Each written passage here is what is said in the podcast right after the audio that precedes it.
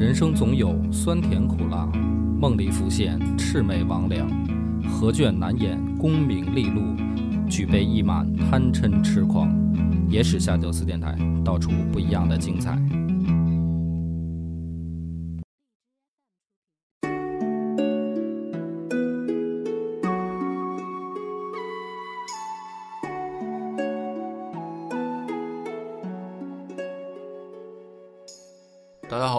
收听《野史下酒》，我是主播恶霸波。新佛，今天这集故事呢，咱们要讲讲楚怀王。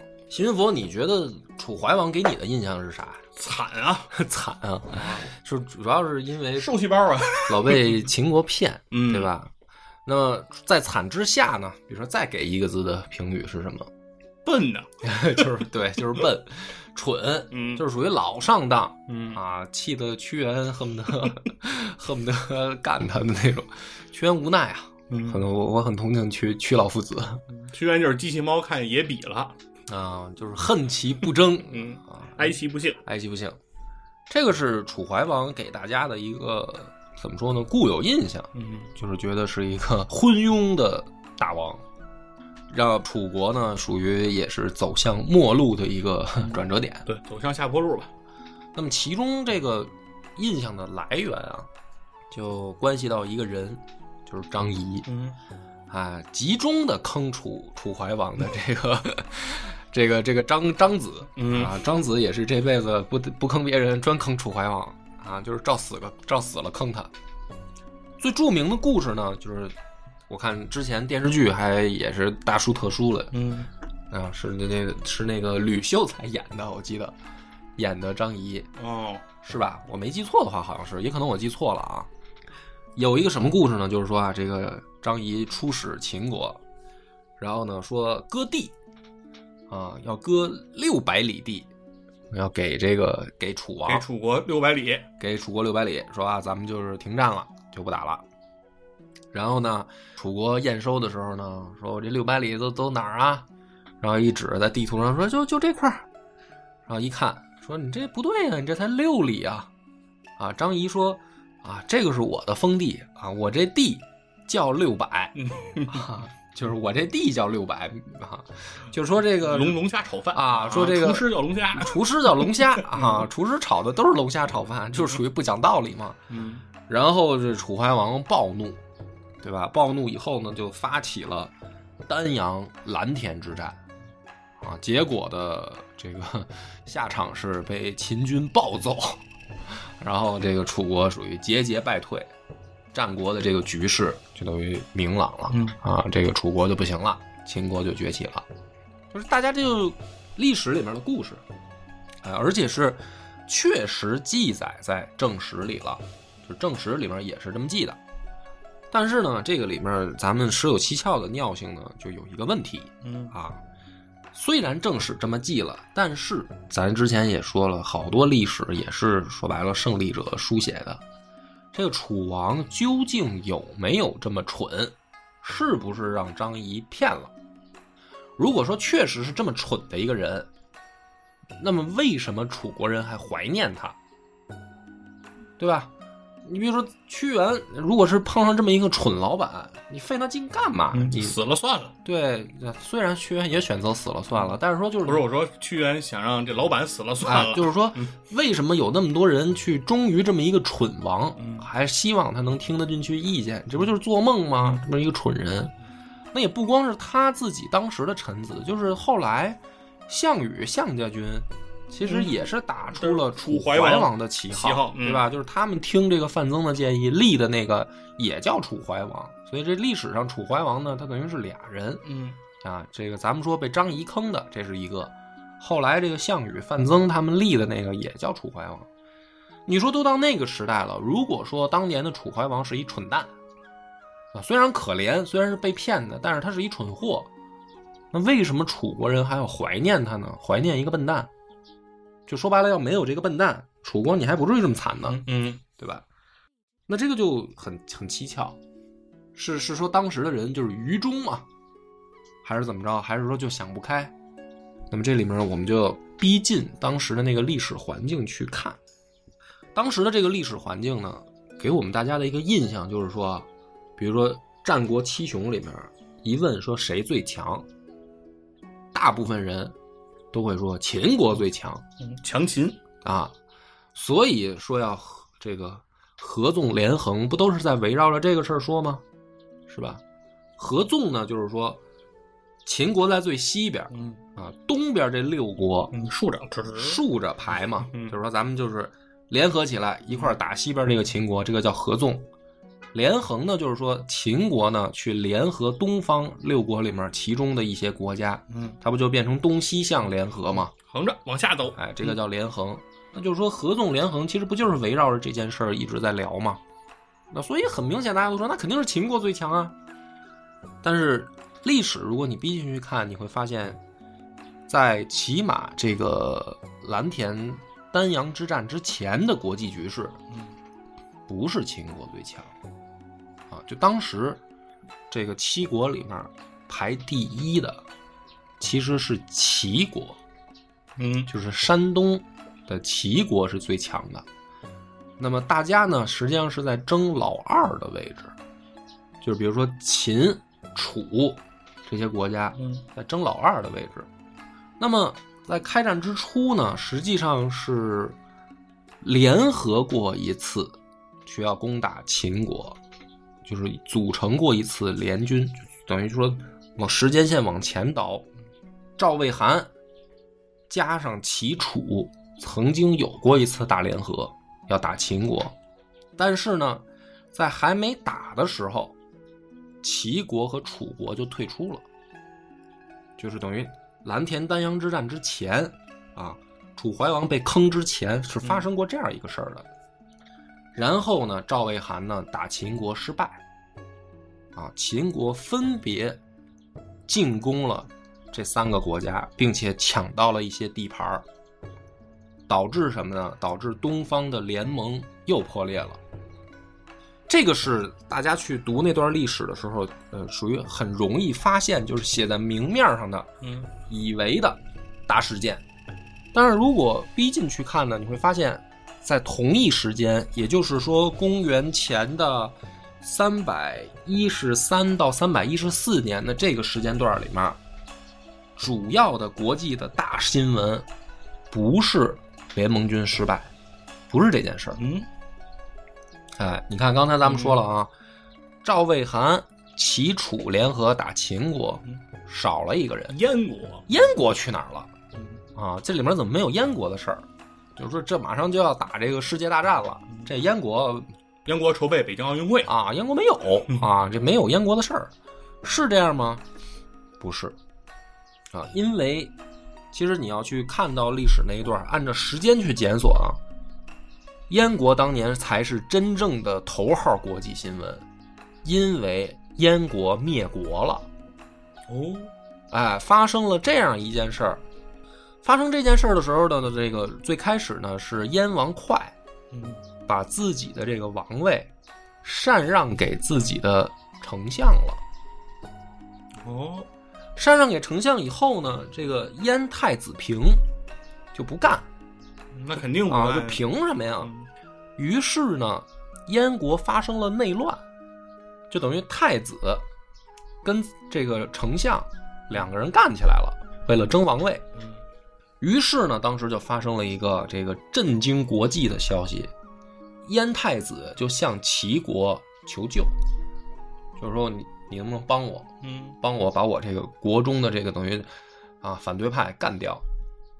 齐国当时呢就做一个决定，啊，摆在他门口的是两封求救信，一封呢来自于燕国，另一封呢来自于三晋。哦，赵魏韩，赵魏韩啊，赵魏韩这时候正跟秦国打仗呢，就是说齐国，我们要是让秦国打败了，啊，这个你也捞不着什么好果子吃唇亡齿寒，啊。这个秦国因为什么呢？我再解释一遍，齐国是当时的头号强国，不是大家固有印象里面一直是秦，不是那个时候世界第一是齐，所以大家都说什么呢？说其实赵魏韩这些国家在在中间啊，它是左右摇摆的，就是谁给我好处，我就站到谁的旗下去打另一个。所以才有说合纵啊。有一些人跳出来说，咱们应该打秦国呀。嗯，啊，赵魏韩就说，那谁牵头啊？然后齐国你牵不牵头？啊，楚国你牵不牵头？你要牵头，我们就跟你一块儿打秦啊。你要不牵头，那我们就得跟秦国打仗。嗯那我们要是打不过秦国呢，下一个就是你。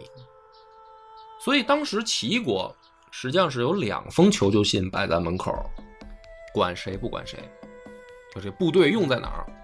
齐国呢，最后选择的是帮助燕国太子，哦，所以没有出兵三晋，导致这三个国家跟秦国作战失利，对于联盟就破裂了嘛。然后秦国顺势就和赵魏韩，尤其是韩魏，结成了同盟关系。这个是大家以为的联盟破裂，而实际上是什么呢？齐国出兵燕国了，而且顺利的就把燕国给灭了，就是借着人家内乱，假装帮你们家这傻儿子，实际上就把燕国给占领了。他这一占领呢，其实当时的局势是等于全全部都震惊了，就是当时的战国这个，还有包括宋国以及南方的越国，都还有呢。就整个国际局势的焦点，其实当年发生的最大事件是燕国灭国。对，因为这是历史上可能第一次见到灭国，啊，那倒不是第一次见到灭国，而是说这么大的国家瞬间就被灭了。啊就是这种大国、大诸侯国的灭国，就是而且是等于都是小国，对，嗯而且是等于齐国基本上没费什么劲，嗯很顺利，很顺利就把燕国给吞了。嗯所以当时的国际焦点是在这事儿上，焦点在这儿的。接下来的一个反应就是各国都觉得齐国这个事儿有点太占便宜了，嗯于是呢，就辅佐燕国的另一位在韩国的太子复国。这个是当年的国际局势的最大的一个新闻事件，就是燕国被灭，剩下的除了齐国以外的五个国家，就是咱们日后说的七雄里的五个国家，嗯其实都在暗中帮助燕国复国，所以燕国当时被灭没有多长时间嗯就复国成功了。就他们在韩国的那位这个王子就被嗯送回去复位了，成为燕昭王啊。那么就等于说，大家去看历史的时候，就很容易忽略说啊，燕国还被灭过，嗯我怎么没听说过呀？这就是埋在这个史料里面的一条不重要消息。但是这条不重要消息呢，实际上就是重大影响了国际局势的一条消息，是什么呢？导致就是说，首先三晋赵魏韩对齐国就伤心了，嗯。就是说啊，你他妈不救我们，你顺手把燕国就给吞了，嗯，所以我们这还指着你帮我们对抗暴秦呢，哎，嗯。所以这三家呢就站到老二那边去了，就等于跟秦国结盟了，因为也被人打败了。嗯就是说，不管从武力上还是道理上，最后他们选择站到秦国这边。燕国呢，那就很自然嘛，也站到秦国那边去了，嗯因为我们他妈自己家里出事儿，你齐国说好了来帮我打架，结果你把我们家占了。对，所以而且我就是人家帮着复国的嘛，哎那我肯定得小刘对老，板，所以就找就是等于加入了秦国的联盟。宋国呢，当时还在，他是站在齐国这边的。你看这个局势一捋完，就还剩下一个楚国。嗯这个楚国呢，就是等于这个时候门前啊也有两个邀请函，一个呢就是齐宋联盟，这两边递来了这个橄榄枝，就是这个怀王考虑一下呗，加入我们。另一边呢就是赵魏韩燕秦五国联盟，也给楚王递来了橄榄枝，说这个咱别打了呗，嗯啊，能不能？楚国的选择呢？第一选择，楚国是加入了齐宋联盟，哦就是你看这个天下当时呢，其实又变成了两大阵营，嗯东方是齐宋楚，西方呢按照地理位置是燕赵魏韩秦，嗯，就是两大阵营的对立了。对立以后呢，就发生了又一个插曲，就是当时的越国在混战跟外交关系复杂的情况下呢，也接到了魏国的来信。就魏国是打三晋，就是晋国的时候就扶植越国的那个国家嘛。对啊，后来三晋分裂以后呢，这个大任一直是被魏国继续保持的这个外交关系。那魏国派来的这个使者呢，就说啊，说越国啊，你加入我们的阵营，打齐国，哎，你去抄他的后路。嗯结果呢，齐国也来了使者到越国，说你啊、趁着楚国空虚，你打楚国。哎，你看这个局势，每一家其实都是两种选择。嗯然后呢，这个越国呢就琢磨说，打谁不打谁呢？嗯他就听信了齐国的建议，嗯，打楚国去了，打楚国去了。所以楚国啊，当时最困难的情况下，实际上是三线作战，就是他西边跟秦国还开战呢，嗯啊，然后东边越国捅刀子，北边跟这个魏国也不对付。这齐国呢，不但不帮忙，还背后下刀子。嗯齐国这个下刀子呢，也是被逼无奈，因为他不把这刀伸到你们家去，这越国的刀就得朝我们国家来。嗯，所以虽然是联盟关系，但是实际上他妈嗯背后底底下也下绊儿，背后下了一半儿。嗯那么在这种情况下呢，其实我们就可以分析出来，楚怀王当时的内心是很挣扎的。嗯就是你作为天下老二或者天下老三，因为比如说秦现在又强大了，他想跟齐争老大的位置，那再往下呢就是你楚，不论从地盘还是人数上来讲，就是你最大。但是呢，咱们看过《三国演义》的呢，也都分析得出来，老二最难当，嗯哼，对吧？就是说曹操强大的时候，嗯啊，孙刘联合，是是吧？这个刘备就就就可劲儿的这个挤兑孙权，就是打完赤壁，他自己把荆州就给占了，就老二最难当嘛。嗯老二就是说，那我还不能，我还不能等于说，就是说这个不管老三，嗯老三要真被灭了，那下一个就是我。楚国当时其实，在外交环境上就陷入了这种尴尬境地。第一个，我要是跟这个齐国正面撕毁盟约，嗯就是我站到西方联盟里去，老老大要被干躺下了，那就该轮到我了。他是有这种隐患的啊。嗯但是呢，我要是接着站在老大这边呢，我又要面临的是三线作战，怎么办？就是很难的一个抉择。于是这个时候，张子出现了。就这个故事的大背景到这儿，才是我们要真正去剖析的。张仪就来了。张仪来了以后呢，张仪的目的，如果按照国际局势，当时的国际局势，我们来分析呢，嗯其实是可以分析出来有三层的，就是说他的这个任务的难度啊有嗯三层。第一层是什么呢？就是最终极的目的是争取楚国加入到秦国的阵营里，然后去一块儿攻打齐国。这个是最高的这个嗯一层的目标。但是这一层目标呢，其实太难实现了。嗯很难很难。张仪自己在史书里也曾经，《战国策》里说过这句话，嗯就是说大王，你把这个车马跟钱粮给我准备好，我试试。就是不一定行哦。嗯。张仪一般吹牛逼起都是往大了吹啊，这还没出去呢，就跟张，就跟就跟秦王就说我要秦秦惠文王，你听着吧，我出去以后要怎么怎么着，他一般都是这种态度。这一次是什么？大王，我试试啊，嗯，没底了，没不一定行这事儿。嗯。这是第一层，第二层是什么呢？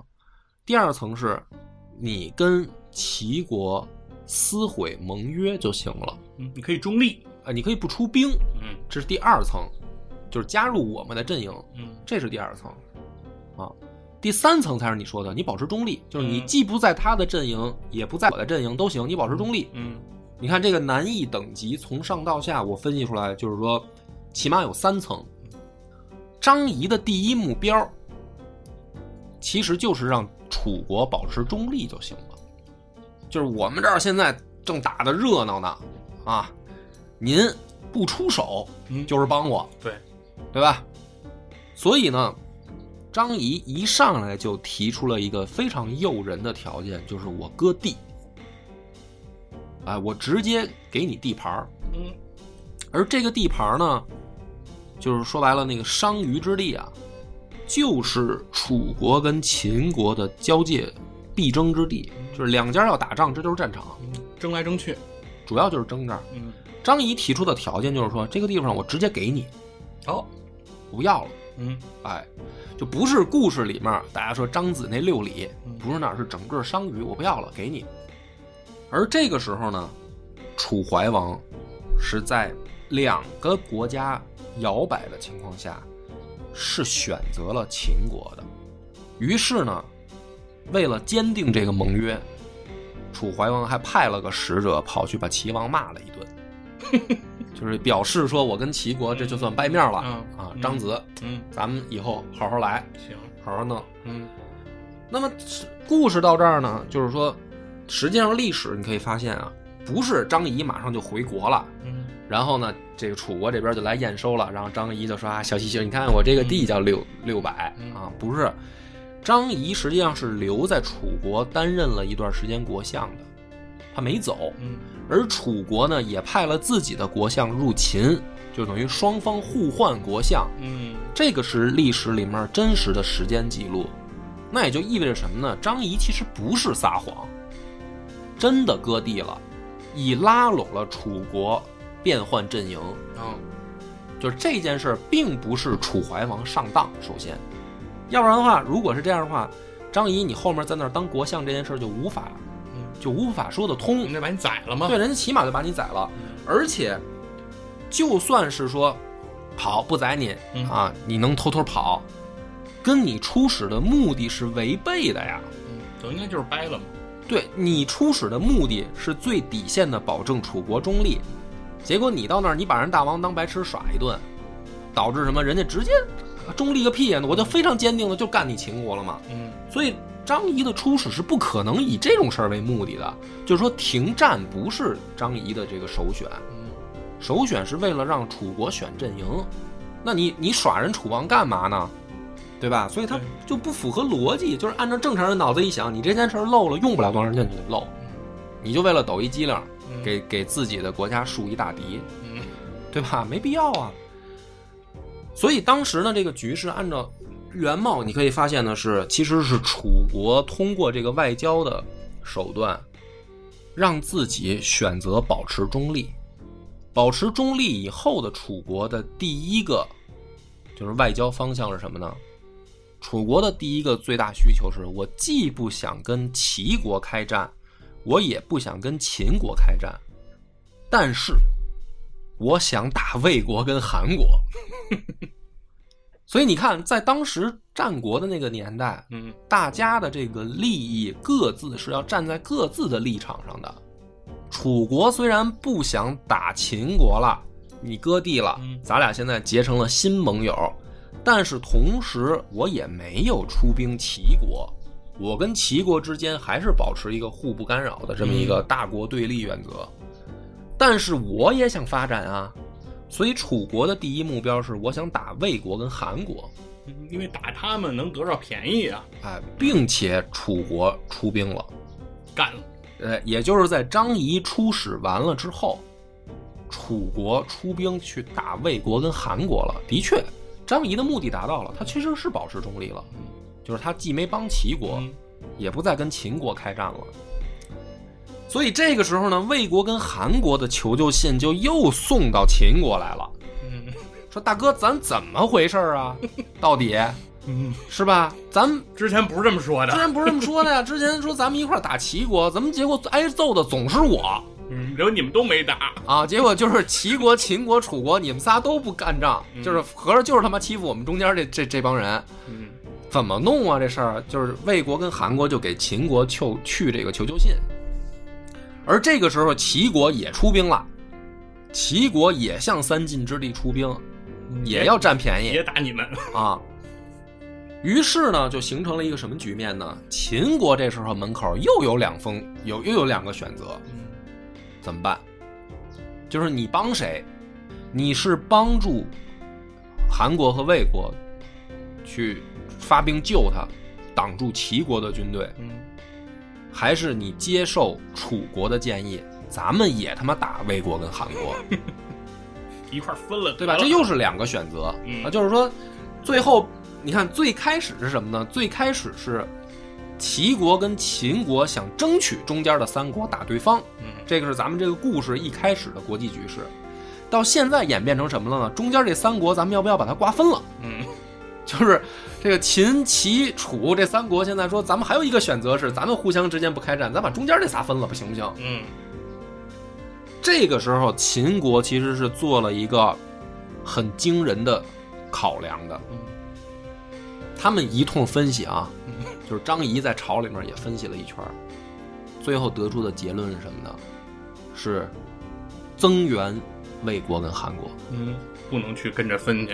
不能不对，不能把他们分了，嗯把他们分了，将来怎么办？嗯就是咱们直面齐国跟楚国吗？难道就这三个国家现在是以在国际局势上是我们阵营里的了？对，这个就是说，在外交上来说，我们是具有优先权的。嗯就如果组成联合军，赵魏韩的部队是可以跟着我们出征的。那将来争衡天下，我们在这个外交上是有优势的。所以再回到那个话题，合纵连横，现在连横是成功的。嗯如果我们接受了楚国的建议，把这三个国家分了，结果是什么？结果就是连横不就又失败了吗？将来东方的国家要又联合起来把咱堵在函谷关里怎么办关键对张仪来说呀，没活干了。啊？外交是不是啊对就剩仨国了。要是哪天就剩俩国了，对吧？还搞什么外交啊？那不用外交了，对吧？还配什么六国相印啊嗯反正你也可以这么理解，反正、对。所以呢，这个时候秦国做了一个惊人的选择，就是他出兵这个增援魏国跟韩国，同时呢，他开了一次会，作为调停。调这个过程啊，我就不说了，因为当时啊，还是说吧，这里边细节也挺有意思。楚国是最先派出使者的，啊，这个使者我要没记错的话叫景礼，这是楚国的使者，最先去了。去了以后呢，他就找到了秦国，就说咱们一块儿加工这个事儿。然后呢，秦王呢就下了一个命令，说这个事儿啊，我加工这个事儿呢，咱们能不能商量？商量的时候呢，就是说我们想去给你们进行一个调停，就是楚国的使者，你愿不愿意跟着我们的使者去见魏国跟韩国的人？就咱们弄一三方会谈，我呢作为中间人，能不能把这场这场战斗调停一下？结果呢，这个景鲤就跟着秦王的使者去参加这个会议了。参加这个会议的时候，消息传回楚国，楚怀王大怒，就说我给你的外交的命令是你去找秦国商量事儿，你怎么能跟着他的使者跑去魏国跟韩国呢？嗯因为这样的结果，楚王大怒的原因是，你这一去不要紧，你只要出现在会场上，齐国会怎么想？齐国会想，哎，这三家坐一块开会了，嗯楚国是不是要跟我真的要翻脸了？就不保持中立了？嗯那你们仨坐一块开会，能是开什么会啊？你们是不是要联合起来打我呀？这个是楚王暴怒的原因，就是说我不能让齐王有这种想法，我并不想跟齐国开战，所以你这个使者你怎么能擅作主张呢？去参加这种三方会谈呢？这就很逗嘛。所以你从这儿你发现，这个楚怀王根本不是傻子，他一点都不笨，他特别知道怎么利用这个国际局势，把自己老二的地位利益最大化。结果呢，在这个情况下呢，楚怀王就赶紧派人又单独出使了一趟齐国，就把这事儿就给解释清楚了。嗯，不是我的本意。这不是我的本意，这只是这个使者这个景礼自己擅作主张。结果是什么呢？齐国就加攻，就是在这个情况下搞清楚了以后，快速进军魏国跟韩国。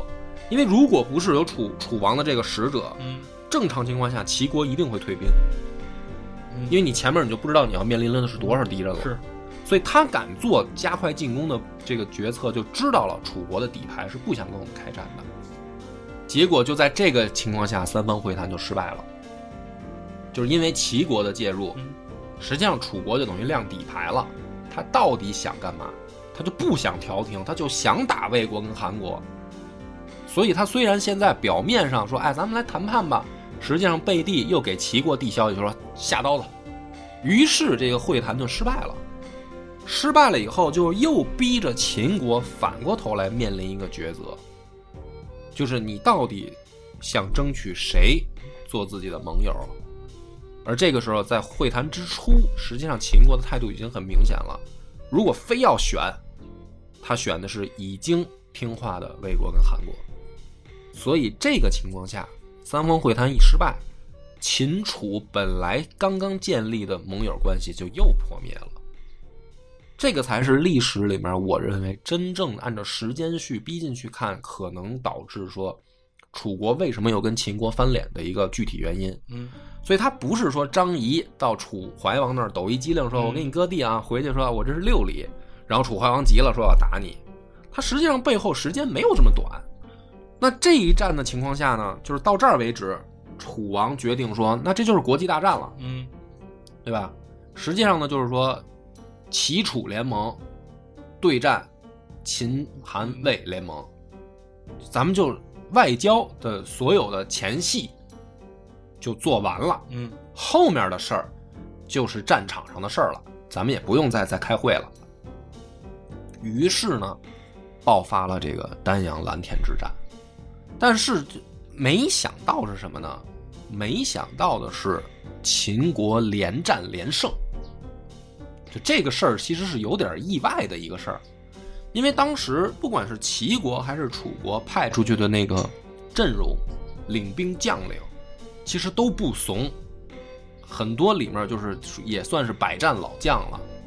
就是当时的军力如果对比起来的话，嗯，甚至啊，我当时看的时候，我感觉齐楚是有优势的，哎，但是没想到在这个情况下，秦国超水平发挥，嗯，就是蓝田丹阳之战连战连捷。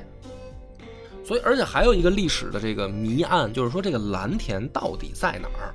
嗯，这有两种说法，一种说法呢是离秦国首都咸阳也就不到几百里，另一种说法是这蓝田是在离楚国的旧都燕都不到几百里，就是不知道现在这个蓝田究竟在哪儿。嗯，但是呢，不管怎么说，咱们就采取这两种说法啊，分开头分析。如果是在秦国的首都附近，那就说明楚国的军队已经杀入了秦国进攻战。对，如果是在楚国的旧都腹地，那就说明秦国的部队已经杀到楚国的腹地了。所以就说这两这个地方究竟在哪儿？这个现在存个疑。但是不管它在哪儿，你都可以想见这个当时战局的恶化程度，是已经到了要要逼近对方的首都了。那么在这个情况下，大部分史学家分析应该是在楚国的燕附近，就是说楚国打的实际上是一场防守战，因为根据之前的战果，秦军应该是连连高歌猛进的。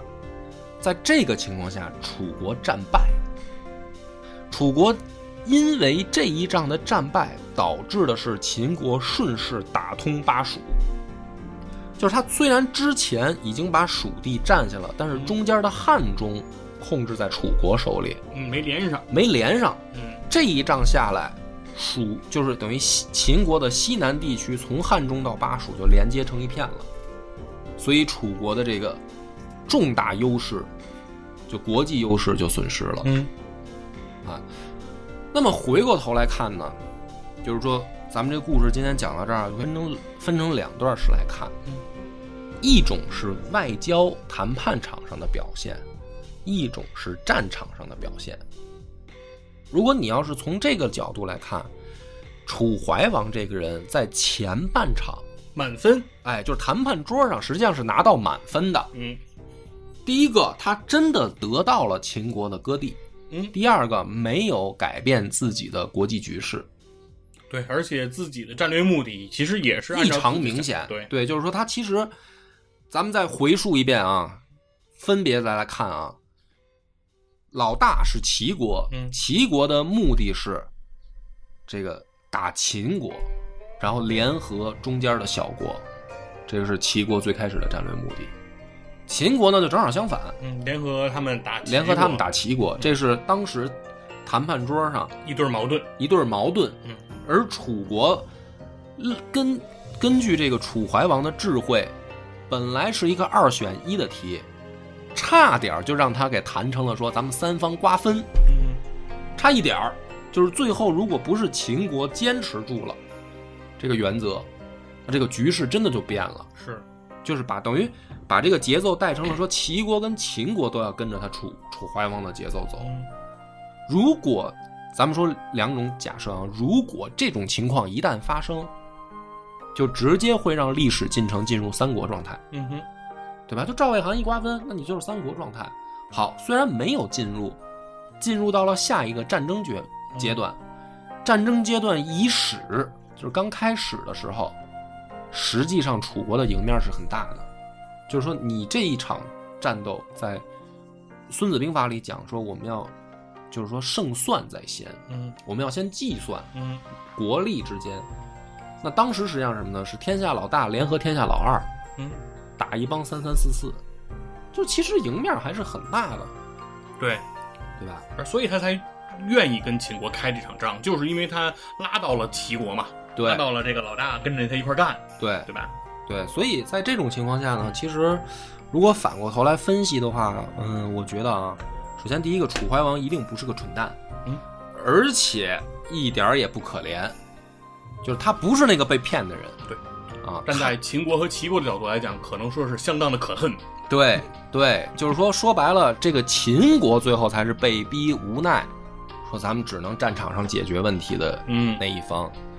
那么当然了，这个实有蹊跷的这个观点呢，一向呢就是这么的经不起推敲啊 啊！大家这个肯定，因为传统这个大家去读这个战国故事的时候，到这儿嗯肯定是说把所有的注意力都放在张仪身上了，对或者说其次也是放在秦惠文王身上，是吧？你说大秦帝国也是这么拍的嘛，这俩人是主角嘛，是天天就看这君臣斗了。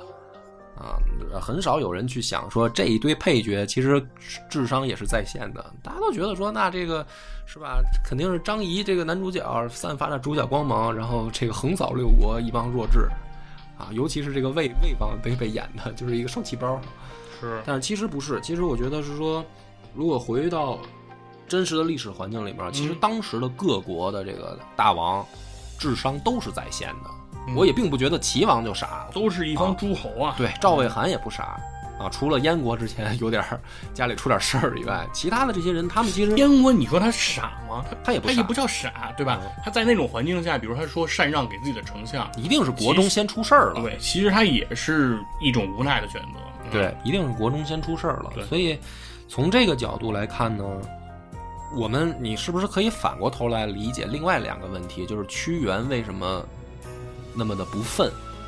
就是嗯我们不该败呀、明明就是怎么我们就走到今天了呢？其实大王没有错嘛，嗯，我们大王算无一策。啊，嗯，最后我们这个英雄大王，结果就是混成这样，我这个做臣子的呀，这个心里不好受。嗯，心有不甘啊。心有不甘啊，嗯说你这个才能对得上号。